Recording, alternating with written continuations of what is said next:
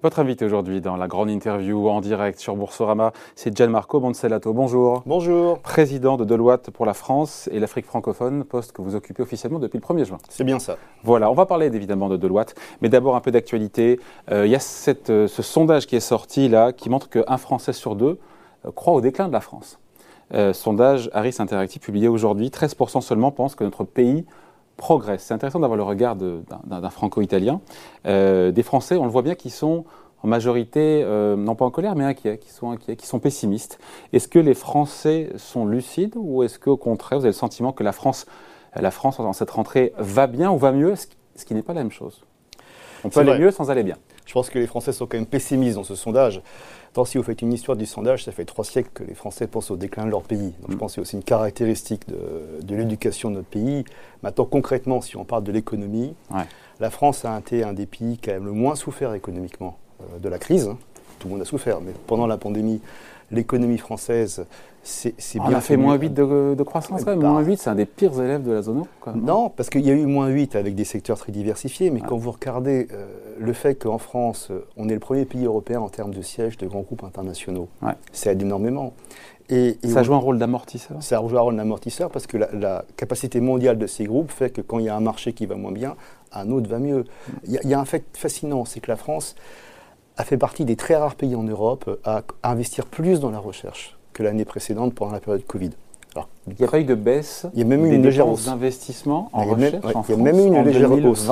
C'était un des rares pays à continuer à investir dans la recherche encore plus, ce qui est extrêmement encourageant, parce que ça, prépare l'avenir. Mm. Donc il y a la Finlande et l'Italie qui ont fait un peu plus. Euh, la France, Vous parlez au niveau des multinationales essentiellement ou c'est des pays bah, Alors, c'est des, chiffres agglomérés euh, agrégés. C'est des chiffres agrégés. C'est vrai que les, multinationales françaises euh, pèsent plus dans la recherche que les PME, mais, mais, ce sont des chiffres agrégés. Et puis, si vous interrogez, comme on vient de le faire dans une étude de loi, les dirigeants français, les deux tiers sont optimistes sur l'avenir de leur carnet de commandes. Donc l'ambiance économique, elle est quand même bonne. Et le carnet de commande, c'est la base, c'est l'alpha et l'oméga. C'est la euh. base et c'est l'alpha et l'oméga. Et autre fait très très positif, c'est quand vous parlez à tous les, dirigeants euh, français, on a, on a, tous constaté une chose, c'est que contrairement à une opinion souvent répandue, les Français aiment leur travail. Hmm. Ils ont continué à travailler de manière pleinement engagée pendant la pandémie, dans des circonstances parfois très compliquées, et c'est absolument admirable. Il n'y a pas eu de désengagement par rapport au travail. Est-ce que ça arrive même un petit peu trop loin Parfois, une frontière poreuse entre bah, le pro et le perso, puisqu'on fait tout à la maison. Absolument, et avec des intensités, des, intensités horaires trop fortes parfois. Nous, on l'a constaté aussi, on était parfaitement prêts au télétravail, parce qu'on est, et donc on a basculé du jour au lendemain en télétravail sans aucune difficulté, y compris au niveau sécurité. Honnêtement et très modestement, ce que je n'avais pas anticipé, c'était effectivement que du coup, les amplitudes horaires de certains collaborateurs allaient devenir trop élevés parce qu'ils ne s'arrêtaient pas. Ils commençaient à 8h du matin, ils finissaient à 20h. Vous avez, dû leur dire, allez, mollo, euh, sur le frein? Leur dire, vous ne faites pas 10 zooms de suite, vous mettez des breaks, euh, vous maintenez, vous vous reposez. Parce que oui, c'est vrai qu'on est pris dans un monde où on est chez soi et puis on enchaîne. Et euh, donc ça, il a fallu intervenir effectivement pour, pour s'assurer de garder un équilibre entre le, repos et, et, le travail. Donc en cette rentrée, la France va bien, la France va mieux? La France va mieux, la France va mieux. L'économie française est quand même une des premières économies euh, en Europe et mondiale. Enfin, donc c'est quand même une grande économie. Et euh, la France va mieux, les grands groupes français vont bien, l'écosystème français économique va bien. Tout n'est pas. Il y a des secteurs qui ont souffert. Hein, bien sûr, évidemment, souffert, évidemment. Souffrent toujours. Hein, euh, on a une dette publique importante, mais on n'est pas les seuls, objectivement. C'est quoi des pardon, On a une dette publique importante qu'il a rembourser, mais, mais, on n'est pas les seuls. Oui, et puis cette dette publique, encore une fois, on l'a largement évoqué ici, elle est dans les mains de la Banque Centrale Européenne, donc ce n'est pas un gros souci pour l'instant. Donc euh, il y a eu des transitions économiques qui sont en cours, des nouveaux modèles qui sont en train d'être inventés, donc effectivement il y a un fort taux d'incertitude, mais pour nous, comme pour les autres, donc quand on compare la France à ses homologues européens ou, ou même américains, franchement, on n'a pas à rougir. C'est pas l'économie française se tient bien. Il y a des défis, comme pour tout le monde. Hein. Ça, ne va pas être facile. La période est difficile, euh, mais l'économie française a été résiliente et les dirigeants français sont optimistes pour le futur. En, quoi le, business est-il différent après 18 mois de, crise sanitaire? Euh, c'était l'occasion de repenser évidemment les, euh, organisations, on parlera des chaînes d'approvisionnement plus tard, mais il y a vraiment eu un vrai travail, de, pas de remise en cause, mais de tout remettre à plat oui, alors si on met les chaînes d'approvisionnement de côté, qui sont déjà un, vaste sujet, il y a d'abord, euh, tout le monde a bien compris l'importance d'avoir du capital. Parce que dans ces périodes-là, le capital permet de continuer de fonctionner. Ah, pour moi, il y a eu du capital entre les prêts garantis, entre. Il y a en plus, il y a eu des afflux de capital extérieur, mais aussi les entreprises qui avaient du capital elles-mêmes ont été quand même beaucoup plus agiles et ont pu résister, celles qui étaient déjà fragilisées. Parce que la question de la trésorerie a été réglée avec le prêt garanti par l'État. Pour, mais pour, certains. Pour, certains, et c'est voilà. Donc la question de trésorerie ne se pose plus. La question aujourd'hui, effectivement, c'est le chiffre d'affaires. C'est le carnet de commande. Le carnet de commande, on dit la même chose. Pour pas tomber dans le risque d'entreprise zombie, d'entreprises qui ont beaucoup de trésorerie, pas de carnet de commande, ce qui est un risque. L'autre sujet, effectivement, d'évolution, c'est la gestion du, capital humain, des collaborateurs. Parce que là, ça, a changé radicalement. Pour moi, cette crise, c'est la revanche, enfin la sortie de crise, ça va être la revanche du management intermédiaire. C'est qu'avant la crise, on avait beaucoup d'études très savantes qui expliquaient que le management intermédiaire allait disparaître. Qu'est-ce qu'on appelle management intermédiaire? Bah, C'est tous les chefs d'équipe de 5 à 10 personnes, hein, quels qu'ils soient. Et, et, donc, disait ça, ça va disparaître parce qu'avec la numérisation, il n'y a plus besoin. Bien au contraire. Le, retour au bureau, qui va être un retour au bureau augmenté, pour, pour pas que les gens soient juste les uns à côté des autres au, au bureau, qui travaillent ensemble ça va être le, management intermédiaire qui va s'assurer que les équipes travaillent bien ensemble, ne perdent pas leur temps dans des réunions inutiles, font bien leur formation. Ça ne se fait pas naturellement. Ah, c'est intéressant ça sur l'histoire de la, de la réunionite aiguë. Qui est un, C'est un mal français ou c'est un mal... Non, non, c'est mondial. C'est mondial Avant le Covid, on estimait que la moitié des réunions étaient inutiles. Ouais. Et, après, après Covid, pour le bah, coup J'espère euh, qu'on va baisser le taux de réunions inutiles. Non, mais c'est un, un, mal universel. C'est qu'on on, fait des réunions qui sont souvent mal définies, sans suivi d'action. Et, et d'ailleurs, il y avait une discipline qu'avaient instaurée les États-Unis qui était intéressante, qui est de faire des réunions debout parce que du coup, elle dure moins longtemps. Mais, mais au-delà de ça, le, but, c'est que la réunion, elle doit vraiment être courte, avoir un objectif, et après, euh, s'assurer qu'on fait bien ce qu'on a dit. Et dans les réunions, et c'est ça le leadership inclusif, c'est assurer que toutes les opinions euh, rationnelles s'expriment. Alors qu'un des drames des réunions, c'est le non-dit. C'est que les gens disent oui, oui, on n'en passe pas moins. voilà, et, où font leurs emails, donc ça, ça ne sert absolument à rien. Moi, dans mes comités de direction, j'ai interdit les ordinateurs, j'ai interdit les emails. Tout le monde est là, tout le monde discute. S'il y en a qui n'est pas d'accord, il le dit. On pose le téléphone à l'entrée de la. On, garde le téléphone dans la poste, parce qu'il quand même y avoir une urgence quand même, mais on ne fait pas les emails et on est concentré. Et si on n'est pas d'accord, on le dit. Au contraire, c'est là qu'il faut le dire. Une, réunion, une bonne réunion pour moi, c'est une réunion où il y a un désaccord exprimé. S'il n'y a pas de désaccord exprimé, c'est que la réunion n'était pas productive. Ah, c'est intéressant ça. Et est-ce que le retour, euh, euh, le risque, c'est que le retour au bureau, puisque maintenant, euh, encore une fois, ce sont les entreprises, nous a dit mm. la ministre Borne de choisir mm. le, nombre de jours de télétravail. Est-ce que le risque, c'est de tomber dans le business as usual, que le retour au bureau soit comme avant?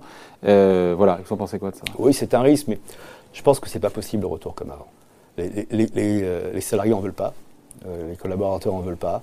Euh, donc, et, on a appris des choses qu'on ne peut pas oublier. Premièrement, c'est vrai que d'avoir une flexibilité, d'avoir un modèle hybride, ça permet de limiter le temps dans les transports. Ce qui est hmm. quand même euh, précieux. Une heure, deux heures par jour. Voilà, et ça permet de mieux gérer son temps. Donc ça, on va le venir. Nous, moi j'appelle ça un retour au bureau augmenté pour nos clients. Nous, c'est-à-dire que oui, il faut que les gens recommencent à travailler ensemble et de nouveau une sociabilité du travail, c'est important. Surtout les plus jeunes d'ailleurs.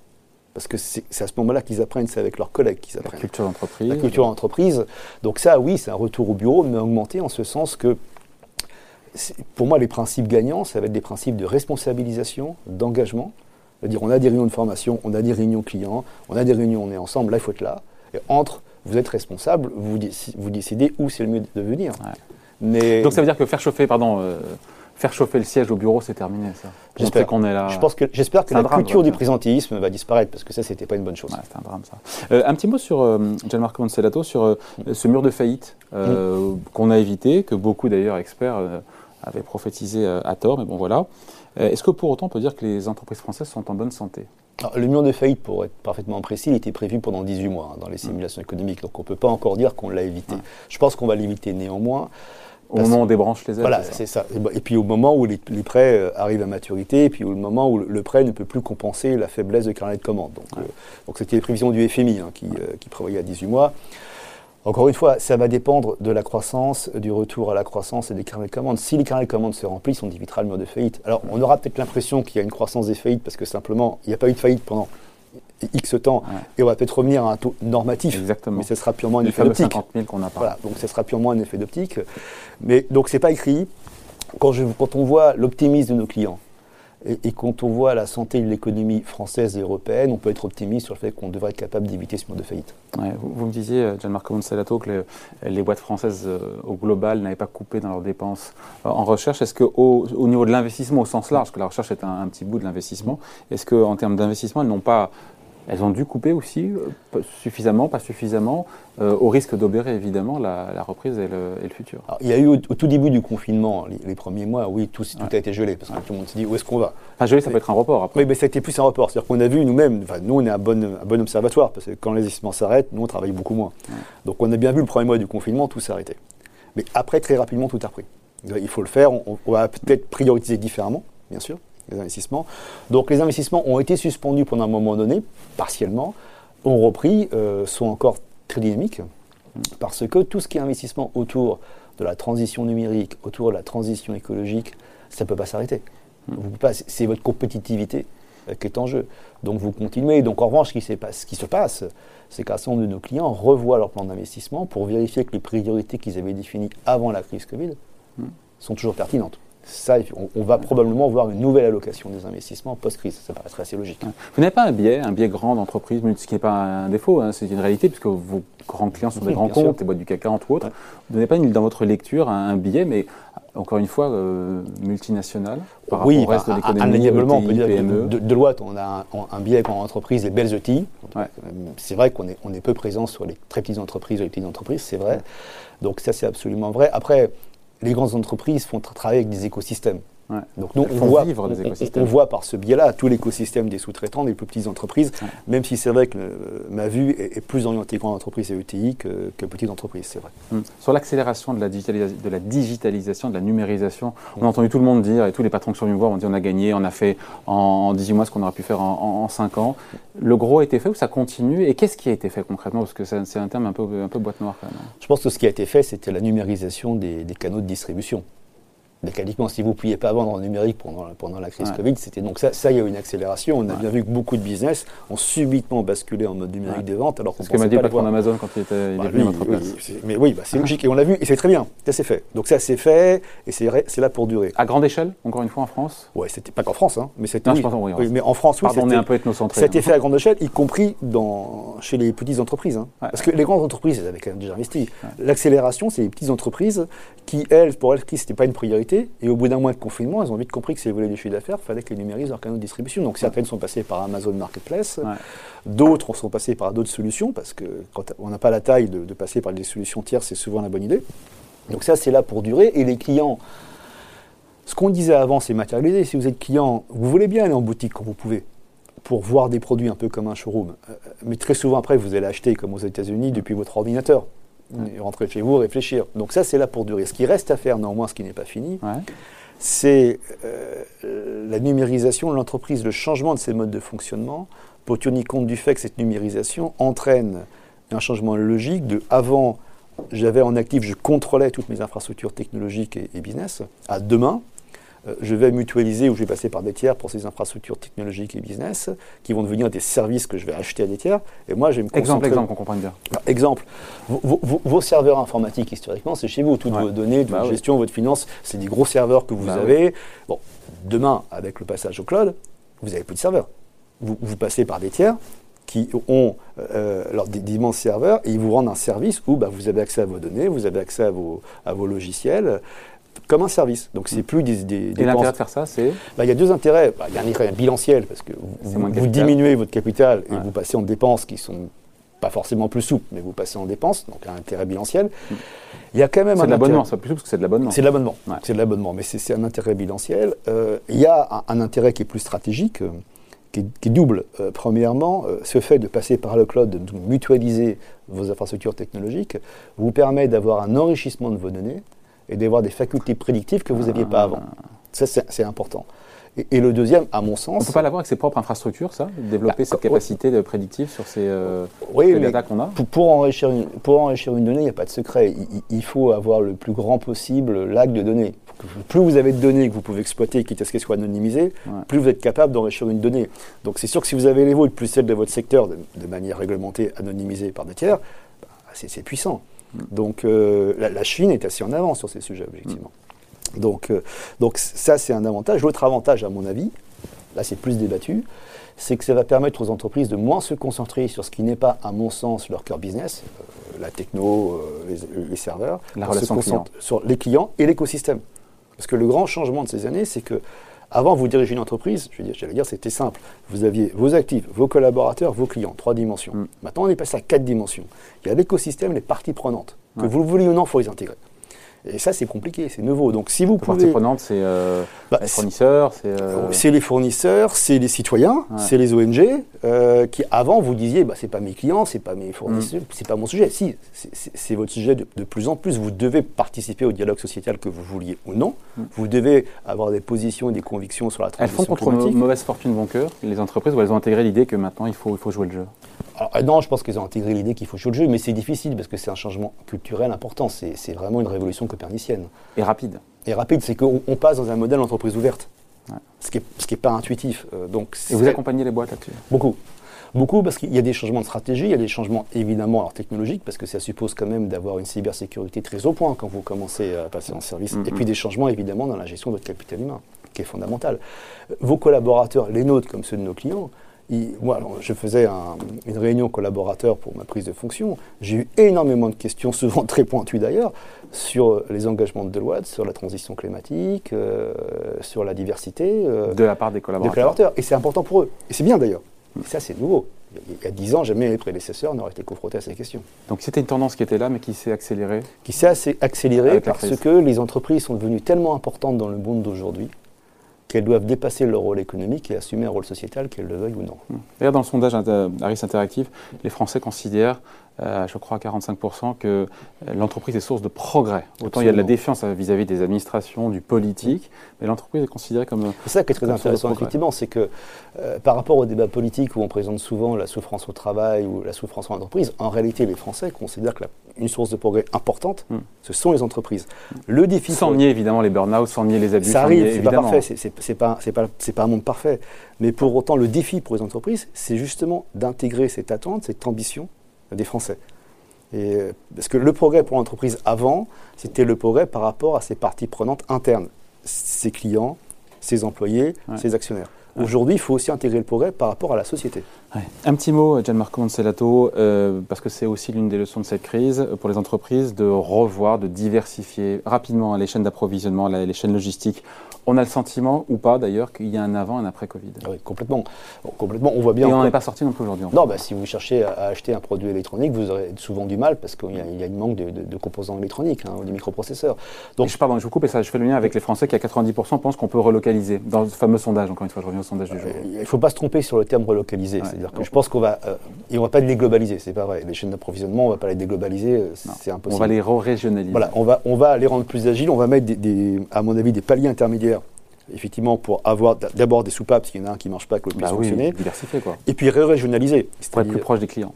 Pour être plus proche du des clients, et puis aussi en termes de, de pour éviter de traverser la planète pour livrer un produit, on aurait peut-être pu le produire un peu ah plus oui, court. vous avez raison. Ah Donc à la fois des chaînes d'approvisionnement plus, plus efficaces, plus résilientes et plus clean. Oui. Mais le défi, c'est que ça suppose d'avoir les données pour pouvoir l'auditer et le vérifier. C'est que vous, prenez un engagement en tant que dirigeant, mais pour vérifier que votre structure a bien suivi l'engagement, tout le défi, c'est d'avoir une donnée qui vous permet d'avoir une piste d'audit dans votre chaîne d'approvisionnement pour vérifier que vos produits, ils n'ont pas fait trois fois le tour du monde avant d'arriver mmh. chez votre client. Et ça, c'est l'enjeu aussi de la numérisation. On y revient.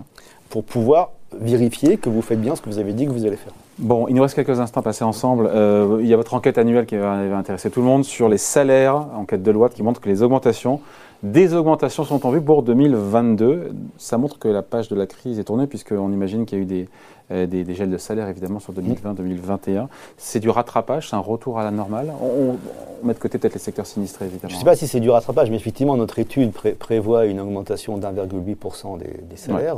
Euh, pendant la crise, il n'y a pas eu d'augmentation, il y en a eu, mais individuelle mais il n'y a pas eu d'augmentation générale, il y a eu quelques-unes individuelles.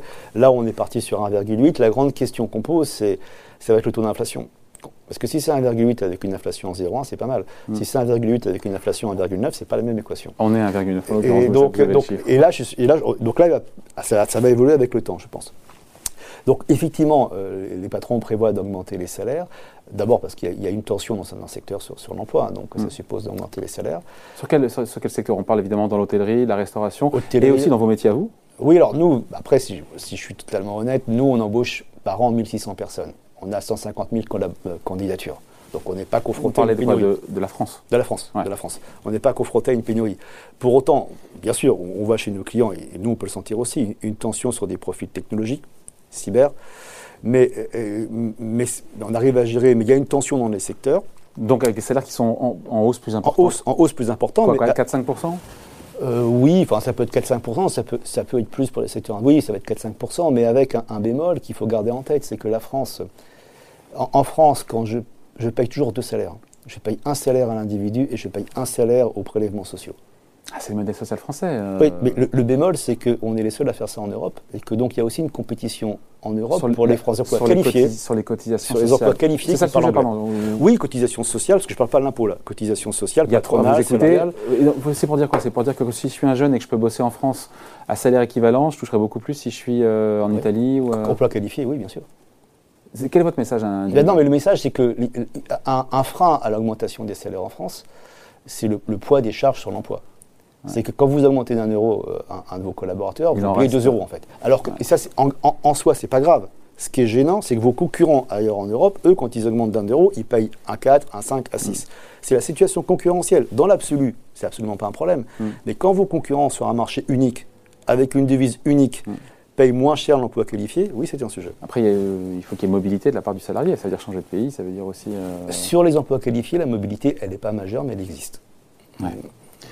Bon, voilà, écoutez, on a fait un tour d'horizon, il y a encore, encore beaucoup, de choses à dire. Juste sur, vous parlez des engagements ESG.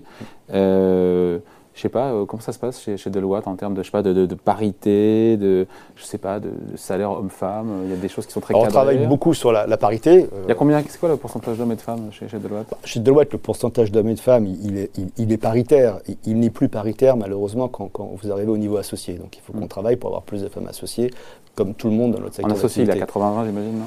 Un peu, non, heureusement, on est plutôt à 75-25. Mais, mais le but, c'est d'arriver à 55 ans. Donc, à quel horizon? Euh, alors moi j'ai mis, euh, j'ai mis, 2000, euh, alors mis 60-40 2025, pour être clair. Je, mets l'organisation sous tension pour y arriver. C'est important, c'est vrai qu'il y a des secteurs où c'est très difficile de recruter des femmes, mais pas tous. Donc on, doit être capable d'y arriver. Pourquoi c'est difficile? Parce que... Parce Secteur technologique, par exemple, cyber, vous n'avez quasiment que des hommes sur le marché. Donc on, est on travaille, nous, avec des écoles de cyber pour avoir plus de diversité en amont pour arriver. Pour autant, c'est un enjeu pour nous comme pour nos clients. Donc là-dessus, on est engagé, on progresse, on n'est pas parfait, hein, on progresse. Euh, sur la transition climatique, nous, c'est clair que l'enjeu, c'est surtout les trajets en avion. Euh, ah oui, pardon, oui, c'est intéressant ça. On vous avez euh, coupé de moitié, je ne sais pas de combien Oui, bah, de, bah, de moitié. C'est ça Je ne pas de, de, de, moitié, puis ça, ça, va tendre de, plus en plus baisser. Parce que pour les voyages d'affaires, c'est ça Pour les voyages d'affaires, donc on, je les réduit beaucoup, beaucoup, au moins de moitié par rapport après Covid, parce que c'est là où on a un empreinte On reste plus longtemps sur place, peut-être On se euh, déplace moins. On déplace moins. Et, on, reste plus longtemps sur place, absolument. Et après, le dernier point dont, je suis très fier, c'est que comme on est un formidable incubateur de talent, on encourage nos collaborateurs via notre fondation à passer une partie non négligeable de leur temps en pro bono. Pour vous dire, l'engagement qu'on fait, et, dans leur contrat de travail, donc bien évidemment rémunéré par, par nous, combien, de temps, combien de temps Alors, le but, le chiffre paraît pas gros, de dire voilà, passez au moins 1% de votre temps sur du pro bono, sauf qu'à notre échelle, ça veut dire que par an, si on arrive à cet objectif, c'est une PME de, de 50 salariés temps plein d'experts en pro bono. C'est pour, pour faire n'importe quelle mission d'intérêt général. Des missions d'intérêt général dans le cadre des compétences euh, des collaborateurs. Donc euh, cyber, euh, audit, avocat, Et ceux qui choisissent leur mission C'est eux qui choisissent leur mission dans, dans un portefeuille d'associations ou de fondations ou, ou d'organisations qu'on a identifié et agréé en amont. Bon voilà, merci en tout cas d'avoir été avec nous, Gianmarco Monselato, le président de Deloitte pour la France et l'Afrique francophone, invité de la grande interview en direct sur Boursorama. Merci. Merci à vous.